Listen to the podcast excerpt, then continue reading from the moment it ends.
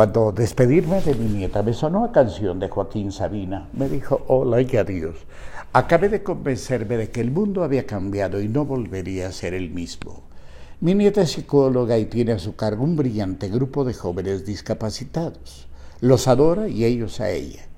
Cuando le dije adiós, apenas agitó la mano y en automático volvió a clavarse en la computadora, el Zoom, la clase virtual.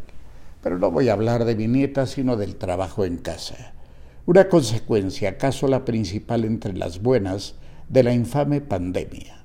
Mire usted, durante muchos años nos apiñamos en edificios, mientras más altos mejores, y provocamos así atascos en todo, desde hacer cola para la impresora hasta los elevadores y, sobre todo, las calles de las ciudades repletas en las horas pico, que fueron siendo más y más picos y más y más horas, repleta siempre de automovilistas iracundos que al fin apechugaron, dejaron de mentar madres con el claxon e hicieron de su Toyota un segundo hogar. La ubicación era la joya de la vida. Queríamos vivir cerca de todo, hasta que el todo nos engulló y nos hizo la vida imposible.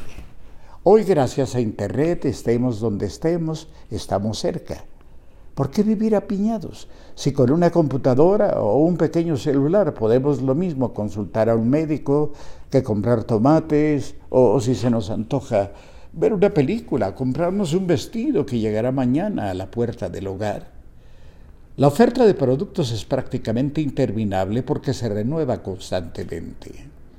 ¿Qué nos impide así dejarnos seducir por el sueño de irnos a vivir y a trabajar desde esa casita que soñamos en aquel pueblecito donde vacacionamos hace no sé cuándo?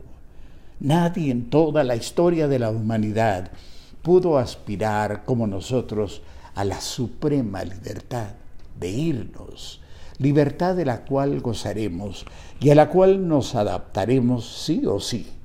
Habrá que pagar, claro, el precio de la transformación. Para un patrón, por ejemplo, será lo mismo contratar a un mexicano o a un hindú que cumpla los requisitos. Pero obviamente también habrá más oportunidades. Y sin embotellamientos habrá mucho más tiempo para socializar. En fin, piense usted, si es tan amable, en todo lo que a su vida afecta y afectará el cambio que ya comenzó.